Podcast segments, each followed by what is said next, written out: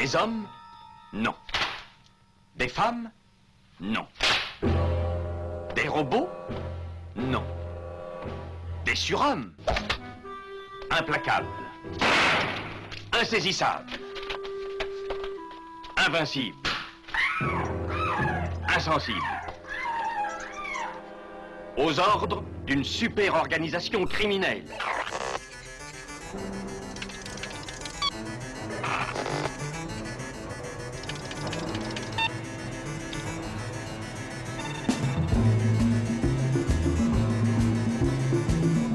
Rien n'est impossible pour... Culture prohibée.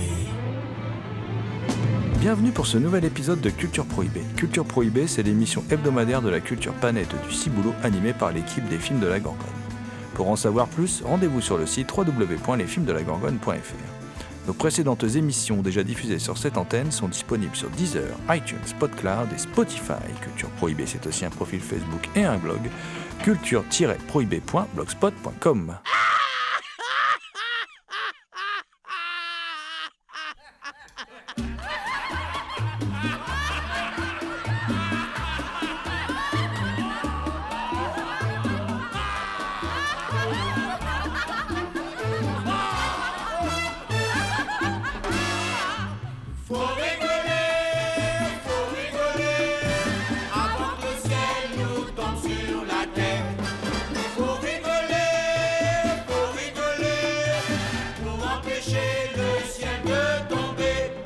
Au sommaire aujourd'hui, un genre trop souvent négligé par notre équipe et qui pourtant mérite toute notre attention. D'autant plus qu'il a été récemment énormément mis à l'honneur par nos éditeurs préférés. Je veux bien sûr parler de la comédie. Nous aborderons aujourd'hui quelques classiques parus chez Elephant Film, tels que Sherlock Jr., La croisière du Navigator, Les fiancés en folie et le dernier round de et avec Buster Keaton. Nous remonterons le temps avec Les voisins de John J. Alvidson, réalisateur du fameux Rocky, un film avec le tandem des Blues Brothers, Dan Aykroyd et James Bellucci. Il y aura aussi une baraque à tout casser avec Tom Hanks, le film culte de Karl Reiner, euh, avec Steve Martin, Les cadavres ne portent pas de costard. Et enfin, deux films qui flirtent avec le genre de manière étonnante. Mad Dog and Glory de John McNaughton et Comme un oiseau sur la branche de John Badham, récemment sorti chez Rimini. Pour empêcher le ciel de tomber.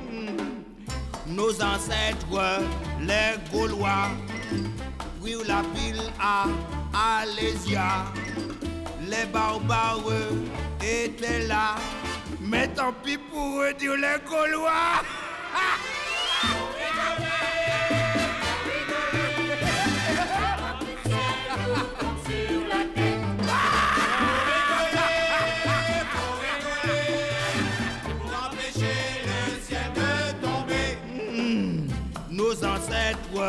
les Gaulois, inventèrent le tabac.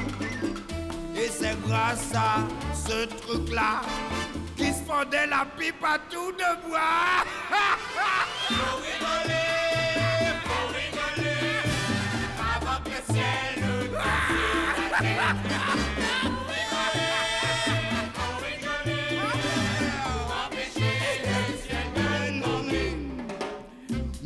107, les Gaulois, eurent le dos d'être grand-papa. Et c'est pour ça qu'on est là et qu'on a fait le tcha-tcha gaulois.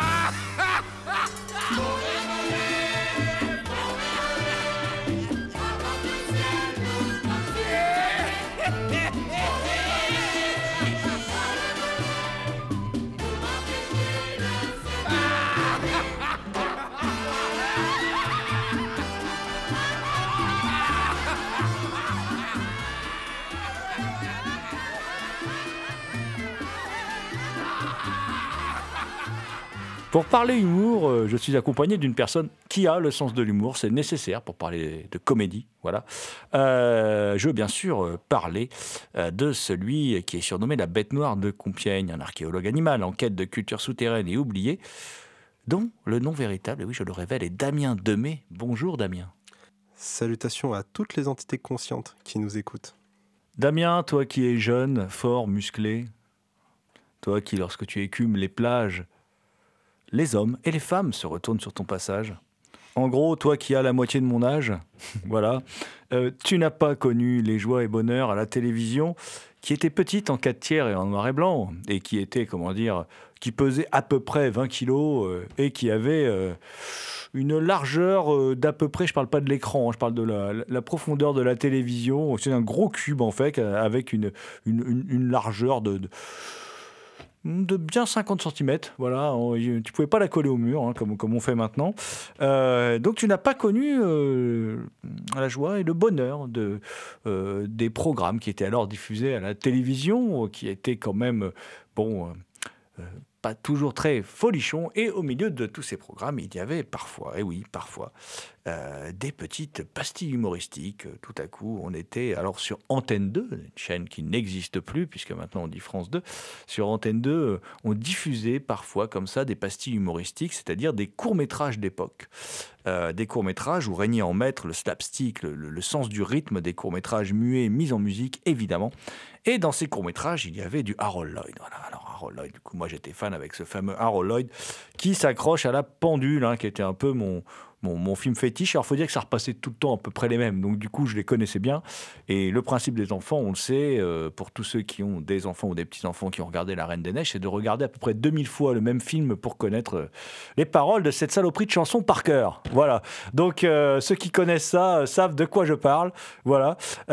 et donc, et donc, bon, bah voilà, j'ai vu ça plein de fois. C'était un peu une Madeleine de Proust pour moi. Et j'aimais aussi beaucoup, évidemment, Charlot, Charlie Chaplin, voilà, euh, que je trouvais vraiment assez, assez fascinante. Dès tout petit, j'ai été fasciné par, euh, par, comment dire, les temps modernes, par exemple. je suis toujours fasciné par le film aujourd'hui sur ce qu'il dit de la société et du capitalisme. Mais à l'époque d'industrialisation, à l'époque, c'était autre chose. C'était, c'était Charlot. Il me faisait rire. C'était pour moi quelque chose, ce sens du rythme, cette manière de, ce corps dégingandé qui se, qui se prêtait à, toutes les souffrances quelque part, hein, qu'on pouvait balaxer, étirer dans tous les sens, ça me fascinait. Et puis il y avait un troisième larron, c'était Buster Keaton. Ah oui, Buster Keaton, qui, euh, je me rappelle, courait, se prenait des maisons sur la tronche, voilà, euh, a toujours des trucs qui s'envolaient dans des tempêtes incroyables, voilà. Ça, me faisait vraiment, ça me faisait euh, connaissais pas le mot à l'époque, mais ça me faisait triper. Quoi. Voilà, je, restais, je restais scotché devant mon écran. Alors pourquoi je vous raconte ma vie dont vous n'avez strictement rien à faire hein, Voilà, pourquoi, pourquoi je fais ça? Eh bien, tout simplement parce que j'ai retrouvé ce, plaisir là grâce à Elephant Film, qui a sorti ben, toute une toute une série de films d'Harold Lloyd, parmi ses meilleurs. Parmi ses meilleurs.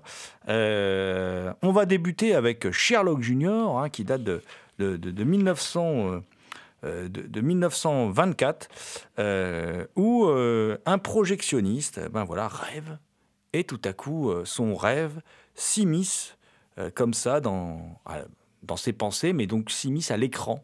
Et on a un, film dans le film, voilà, et ça, c'est quand même quelque chose d'assez unique. En 1924, le film dans le film, je suis pas sûr que c'est peut-être bien une des, premières fois que, ça, se pratique. En tout cas, euh, on a un film dans le film et du coup, euh, Buster Keaton signe une belle, une grande déclaration, en fait, euh, une déclaration d'amour au septième art. Alors, le, le film s'ouvre sur un, un, intertitre avec un, un avertissement. Hein. le, carton dit Don't try to do two things at once and expect to do justice to both. Je, prononce super bien, hein, que tu vas traduire, Damien. N'essayez pas de faire deux choses à la fois et de rendre justice aux deux.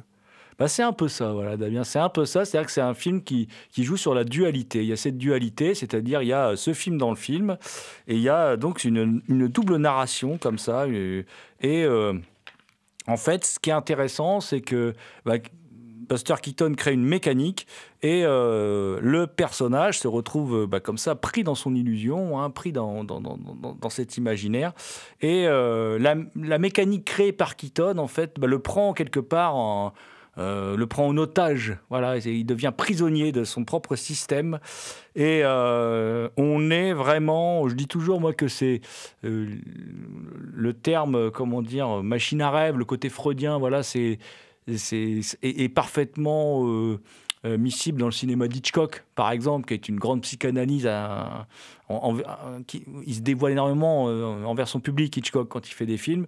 et j'ai toujours que regarder un film d'Hitchcock, c'est comme aller chez un psychanalyste, euh, mais quand même avec une énorme érection. C'est comme ça que je vois, je vois un peu les choses avec Hitchcock.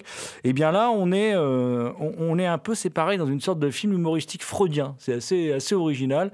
Alors évidemment. euh, N'allez pas vous prendre la tête, hein, euh, voilà, ça c'est le côté analytique du, film. Mais en fait, euh, sinon, c'est juste, c'est juste, et c'est déjà très bien, un film très bien mis en scène, euh, où en fait, on voit plein de scènes assez démentes. Je pense à, par exemple, euh, c'est toujours très speed avec euh, Keaton. Il traverse toujours l'écran euh, d'un côté, d'un autre. Alors on joue des fois de bas en haut, de droite à gauche, de gauche à droite. Il y a toujours des trucs assez spectaculaires. Une voiture qui devient un bateau comme ça. Tout est fait en, réel, en, direct live de- de- de- devant la caméra. Et puis il y a il y, a- il y a une séquence assez culte, hein, c'est-à-dire c'est l'entrée du personnage dans l'écran, voilà, qui est quelque chose qu'on reverra après, euh, euh, des choses euh, qui ont influencé par exemple John McTiernan sur Last Action Hero, voilà, ce genre de choses.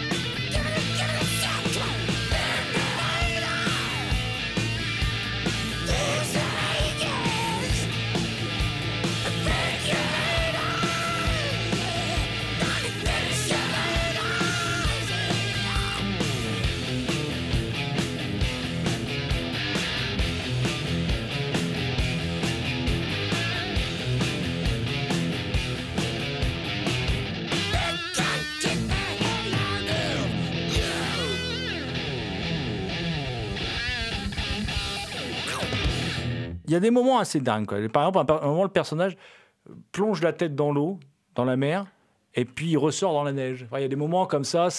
Il y a plein de moments comme ça. C'est très créatif. C'est très, très difficile de raconter un film de Buster Keaton parce qu'en fin de compte, c'est, euh, c'est, une suite de, comment dire. euh, c'est une suite de péripéties comme ça qui s'enchaînent. Mais là, en plus, il y a, cette double narration avec. Alors, bien sûr, c'est Sherlock Junior, donc il y dans cette double narration, il y a l'idée aussi de comment, euh, comment on devient un détective, quoi. hein, voilà. Et donc, euh, ne donne pas vraiment la réponse, mais c'est pas grave, parce que quand le film est terminé, alors il est, il est, assez court, hein, il dure trois quarts d'heure, mais quand, quand- quand le film est terminé, on est, euh, on est abasourdi, on est, voilà, on est, on, est complètement euh, séduit voilà, euh, par, ce qu'on vient de voir. Euh, la même année, en 24, il fait un autre film qui est sorti aussi, là, qui s'appelle La croisière du navigateur.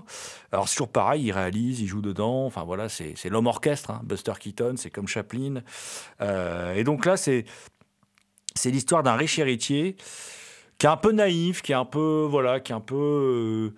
Qui a souvent la tête ailleurs, qui est, un peu dans le zig ou dans le zag, ça dépend de votre humeur, comment vous voyez les choses, et qui, qui se retrouve sur un, gros bateau, un paquebot, là, qui, qui dérive, voilà, qui, est- emporté à la, à la, dérive. Et puis dans ce bateau, il n'y a personne.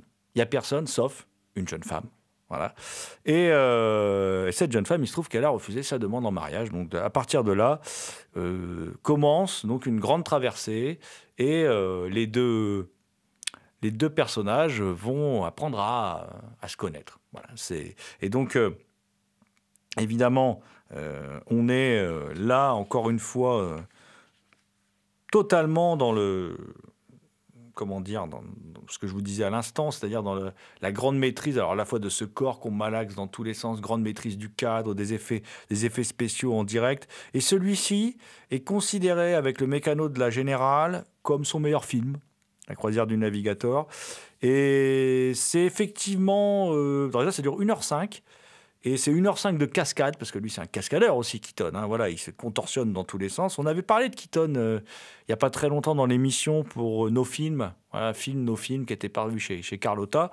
Euh, et là, on, on retrouve, c'est toujours cette même face hein, de Keaton, qui est un peu l'homme qui ne sourit jamais, une sorte de, figure comme ça gravée dans le marbre, avec un petit côté même un peu triste.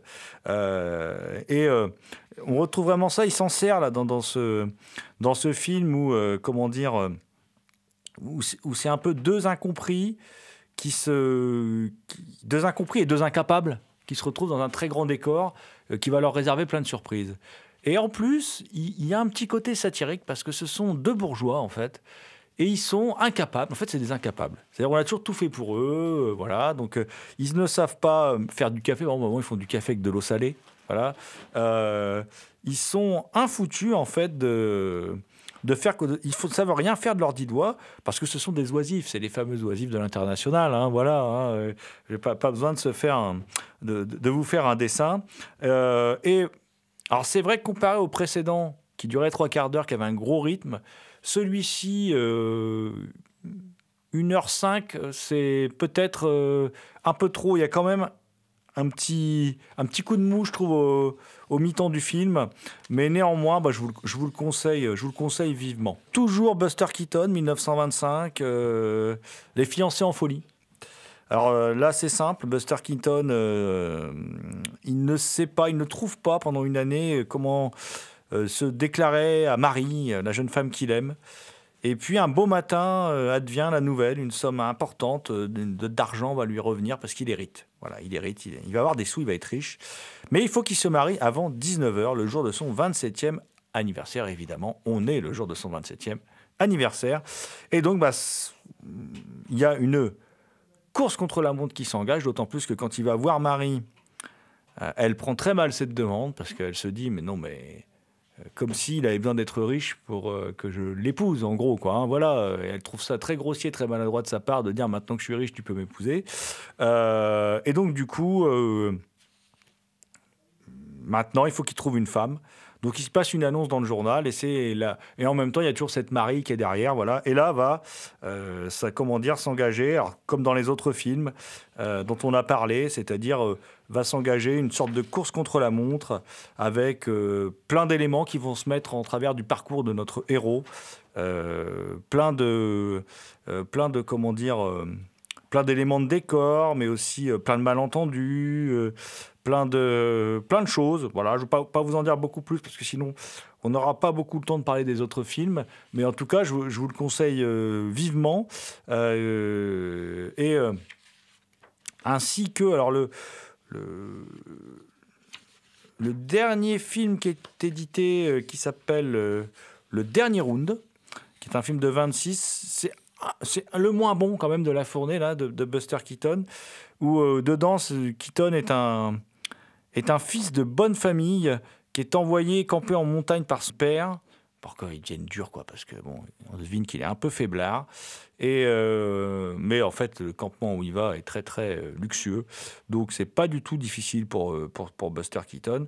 Et il tombe amoureux d'une montagnarde, mais évidemment la famille n'aime pas du tout ce, ce Buster Keaton qui a l'air trop fragile, pas du tout montagnard en fait, en vérité, voilà. Et euh, bah, du coup, comme il a le même nom qu'un célèbre boxeur, il décide de se faire passer pour ce boxeur. Voilà, pour se faire accepter de ces montagnards un peu plus rustiques, un peu plus costauds. Et donc ça va donner un film, euh, là c'est pareil, euh, un, peu, un peu particulier parce que il est, on va dire, depuis le début, je vous parle un peu de la mécanique mise en place par Buster Keaton. C'est peut-être son film le moins mécanique, c'est-à-dire le, le moins, euh, le moins travaillé dans la science du gag et tout ça. Par contre, il y a une séquence de boxe finale qui, je trouve, est encore meilleure que celle de Charles Boxer en 1915, euh, où on voit que Keaton donne de sa personne et euh, rien que pour ça, le, le film mérite d'être vu. Je ne cherche jamais la querelle, je suis doux comme une tourterelle.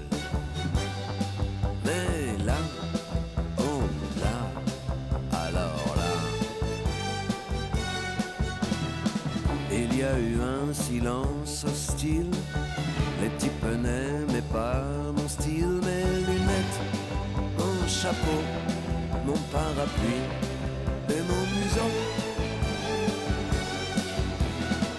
Alors j'ai enlevé mon chapeau, je me suis mis en tricot de peau, je me suis mis en caleçon. J'ai dit messieurs, en position. Je n'ai de dents contre personne, j'aime la boxe à l'anglo-saxonne. De temps en temps une petite bagarre, c'est comme fumer un bon cigare. Je ne cherche jamais la querelle.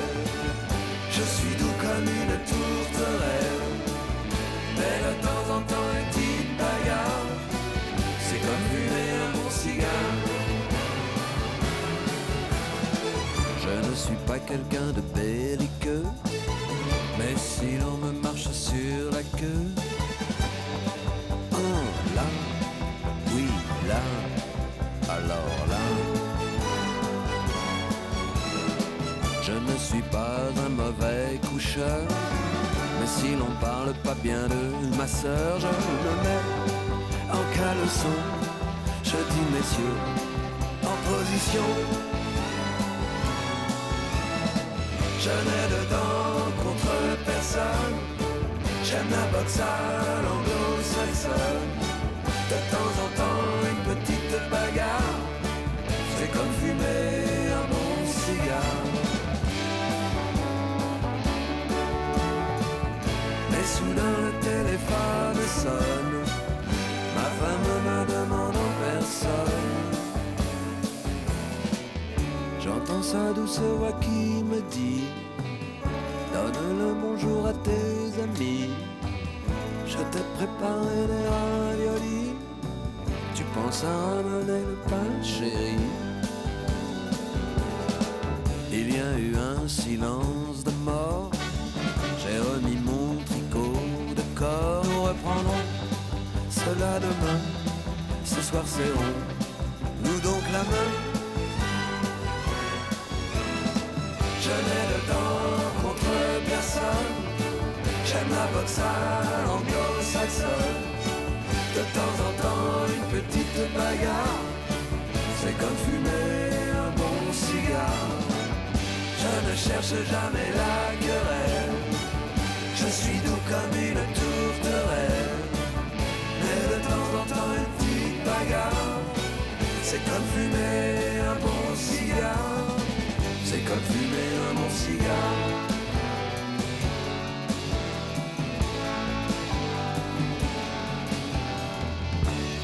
On a pris un peu de retard avec, euh, avec le confinement. On n'a pas pu traiter de tous les films dont on voulait parler.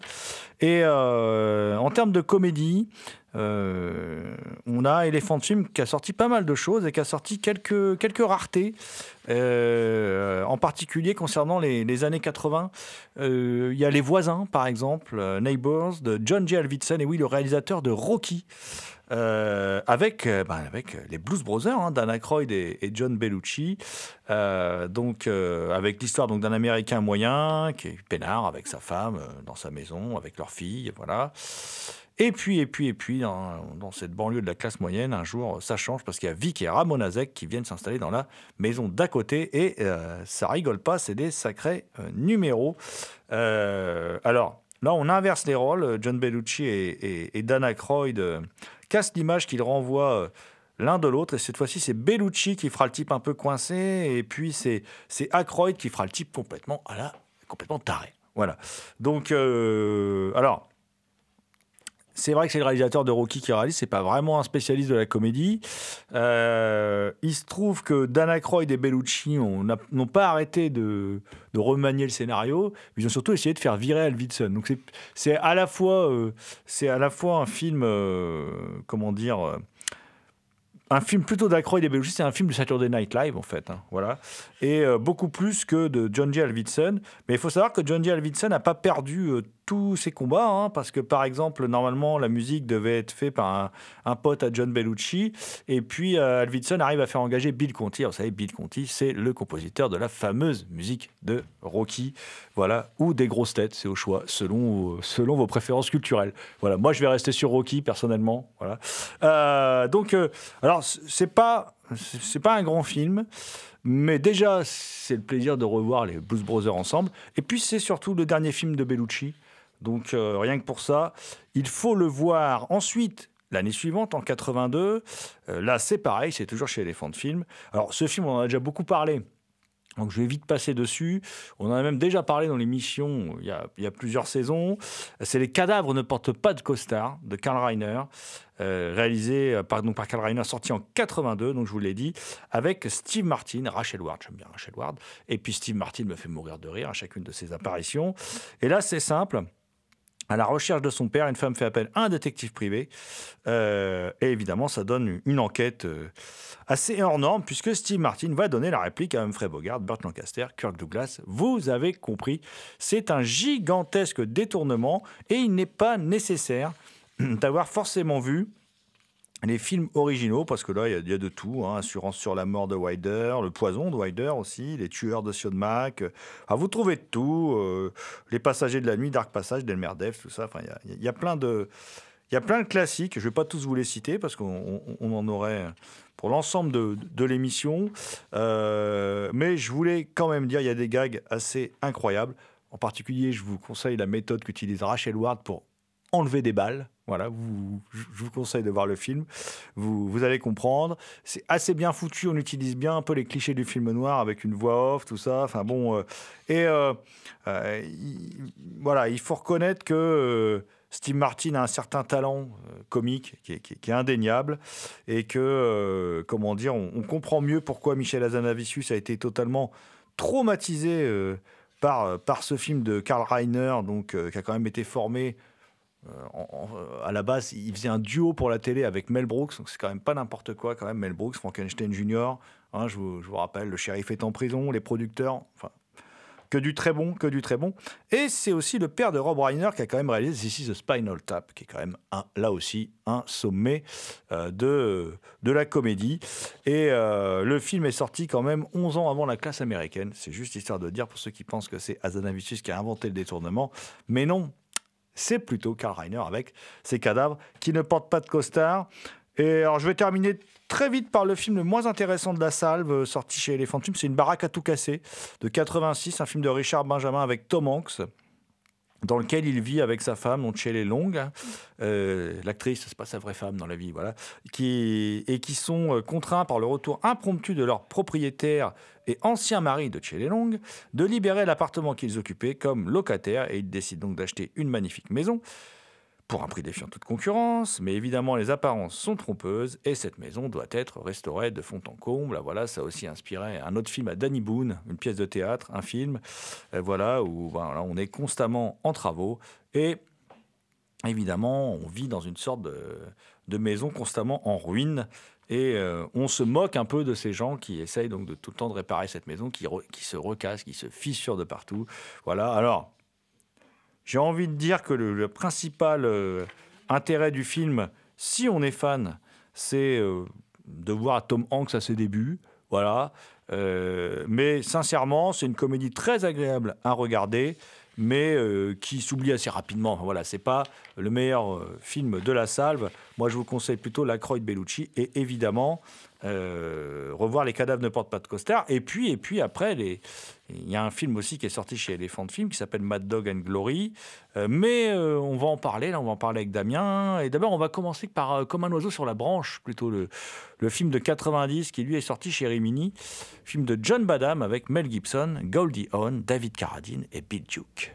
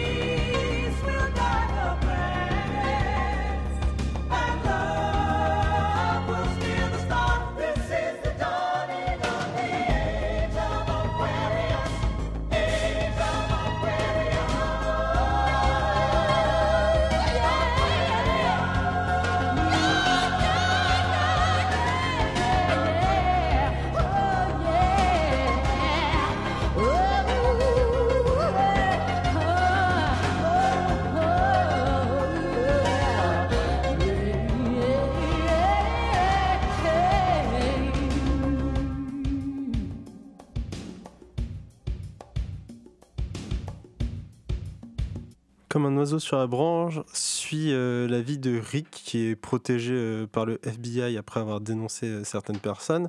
Sauf que euh, la situation va mal se passer pour lui car ces personnes qu'il recherche vont effacer son dossier au FBI, vont réussir à le retrouver et vont commencer à le traquer. Donc le personnage principal est joué par Mel Gibson qui retrouve euh, ici un peu euh, son rôle de comique euh, de ce qu'il a dans L'âme fatale avec un côté un peu plus non tout aussi cascadeur. C'est un film très sympathique qui mélange action humour et même romance. C'est pour reprendre ce que tu disais avec la télé en cube c'est ce que j'ai connu en mon- durant mon enfance et c'est un peu ce qu'on retrouve là c'est-à-dire un bon film du dimanche. Et c'est intéressant justement de voir Mel dans, enfin, retrouver finalement les différentes actions qu'il faisait dans, dans l'âme fatale, mais cette fois en plus en solo, où on peut voir alors euh, accompagné de, du personnage de Marianne qui l'accompagne un peu partout. C'est un film euh, qui passe vite, qui est assez sympathique, mais qui est pas non plus grandiose. C'est pour ça que je dis que c'est juste un film euh, du dimanche à regarder tranquillement.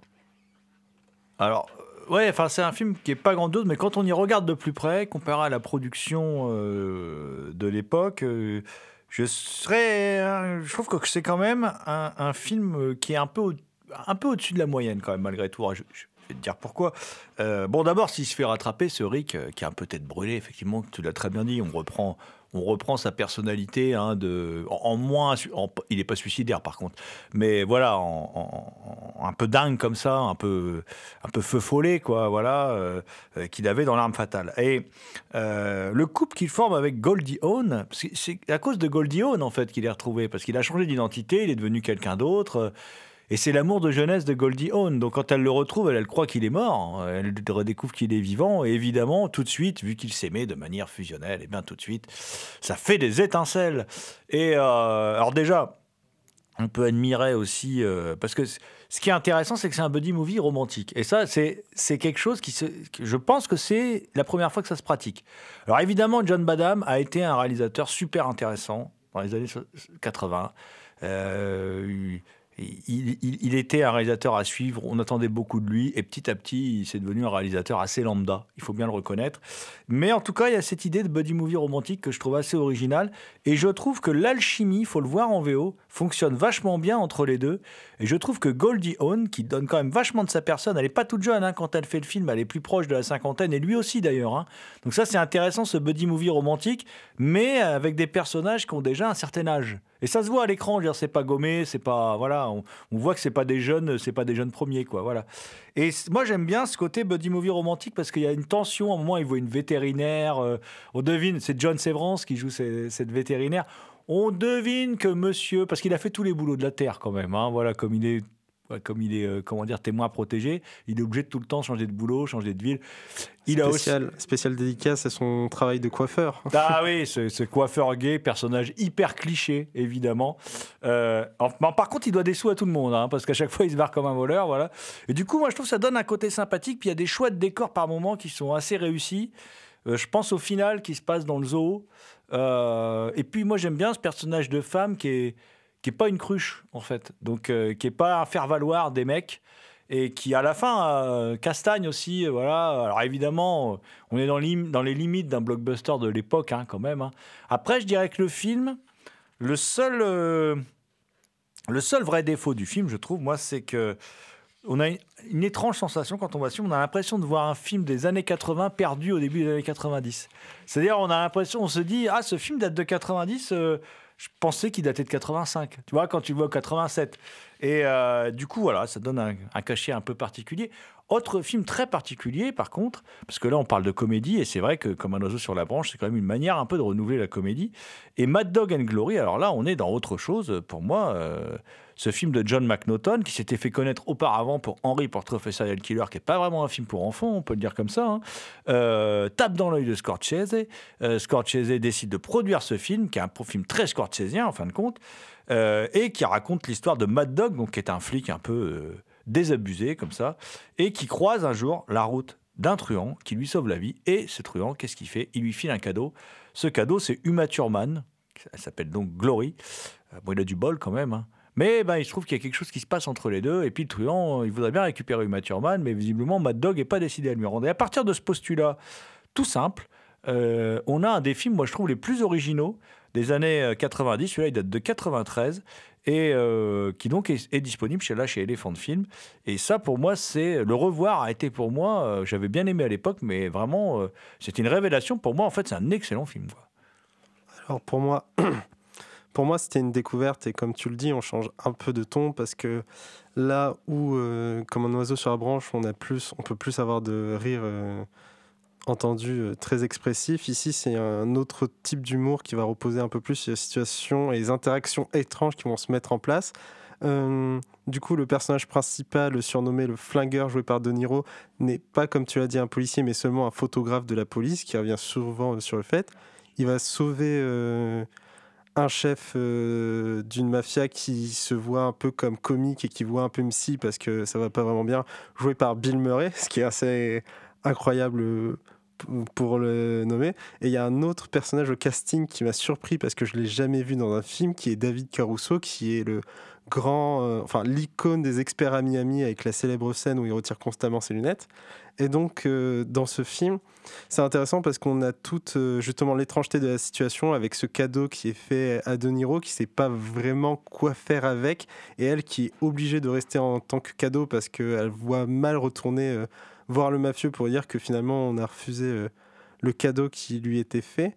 Et c'est intéressant dans l'évolution du personnage parce que De Niro joue quelqu'un en fait qui est un peu, euh, enfin pas lâche mais un personnage pour reprendre euh, Uma Thurman dans le film romantique. C'est quelqu'un qui qui ne va pas vers la violence en soi facilement et qui recherche plutôt la, la négociation. Et c'est un truc qui lui est reproché durant tout le film. C'est un peu comme si on lui disait deviens un homme, deviens un homme, deviens un homme, et que De Niro euh, se mettait la pression pour le devenir alors que c'est pas vraiment euh, ce qu'il a envie de vivre.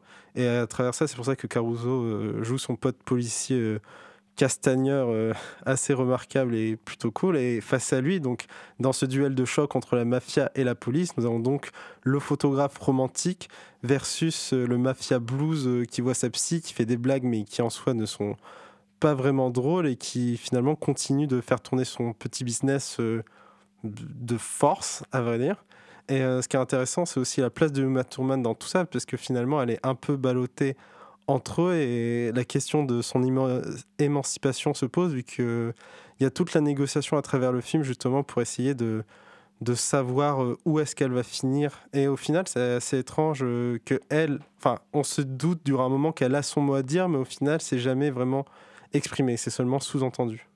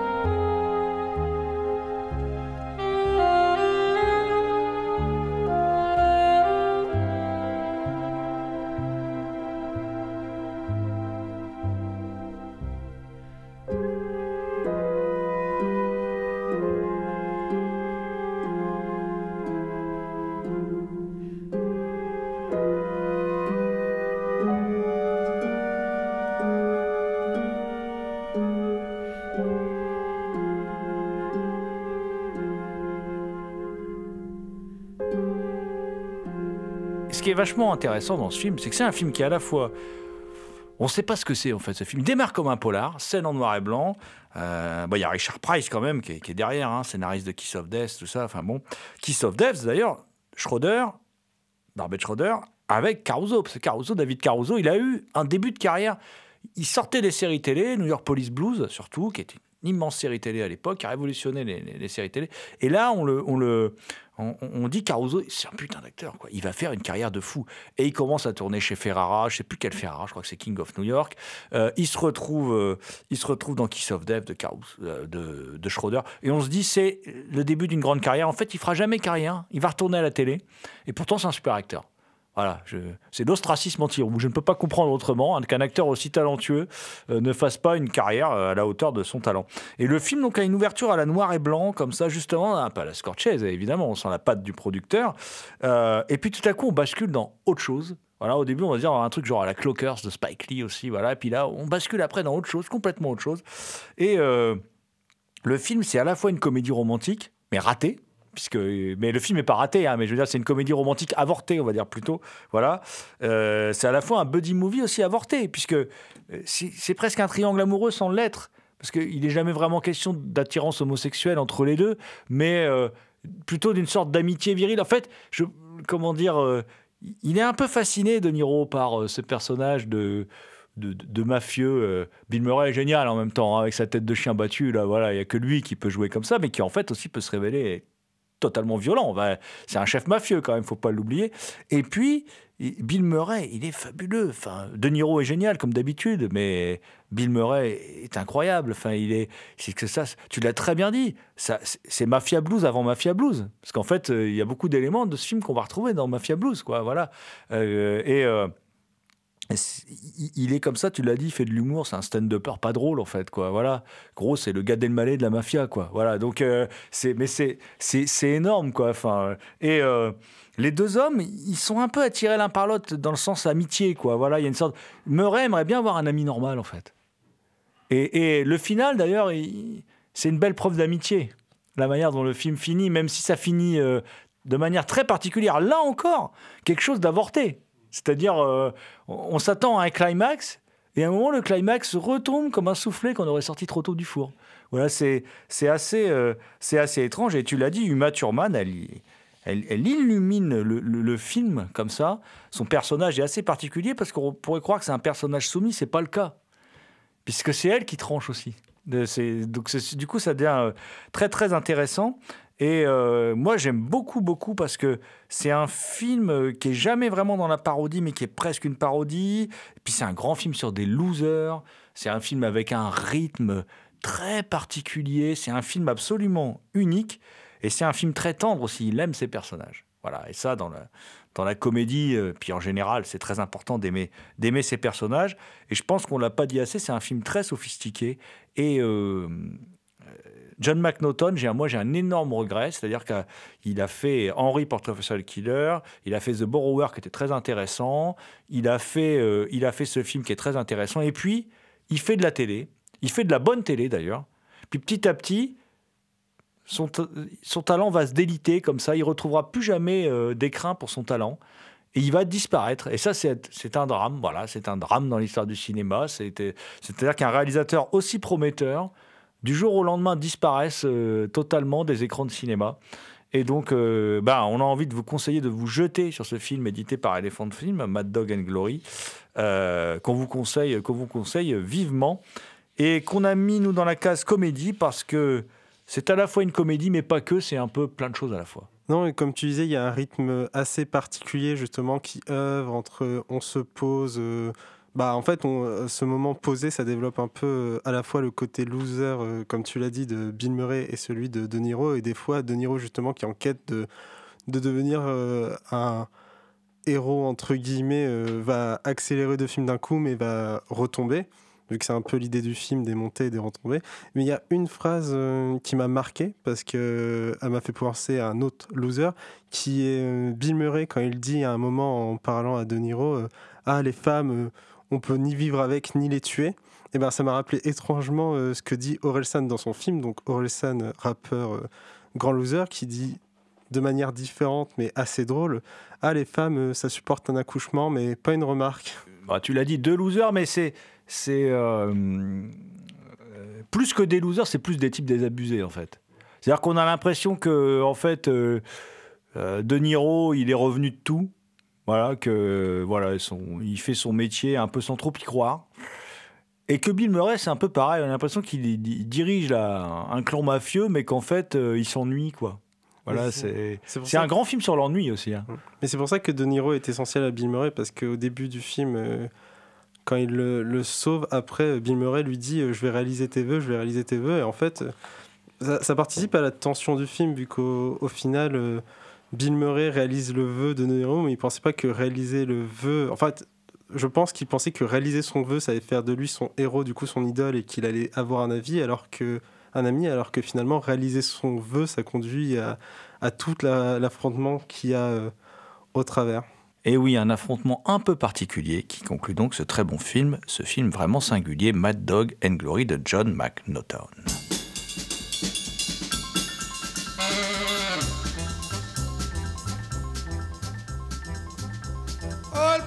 Magic has me in its spell. Oh, black magic that you weave so well. Those icy fingers up and down my spine. The same old witchcraft when your eyes meet mine. Same old tingle that I feel inside. And then that elevator starts its ride. Down and down I go, Round and around I go. like a leaf caught in a tide. Should stay away, but what can I do? I hear your name and I'm aflame. Flame, burn and desire, That only your kiss put out the fire.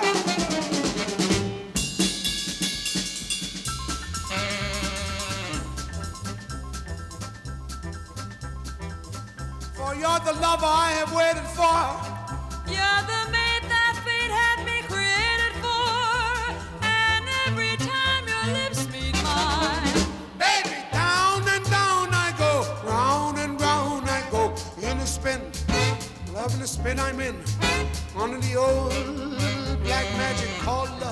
C'était Culture Prohibée, une émission réalisée en partenariat avec Radiographite, graphite.net. Toutes les réponses à vos questions sont sur le profil Facebook et le blog de l'émission culture-prohibée.blogspot.com. Culture Prohibée est disponible en balado-diffusion sur Deezer, iTunes, PodCloud et Spotify. Culture Prohibée était une émission préparée et animée par votre serviteur Jérôme Potier dit La Gorgone, assisté pour la programmation musicale d'Alexis dit Admiralny.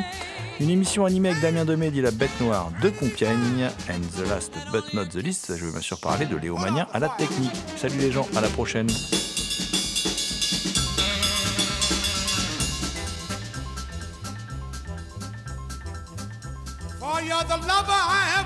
For. you're the mate that fate had me created for. And every time your lips meet mine, Baby, down and down I go, round and round I go, in a spin, loving the spin I'm in, under the old black magic called love. ah, in a spin, loving the spin I'm in, under the old black magic called love. In a spin, of the spin I'm in under the old black magic.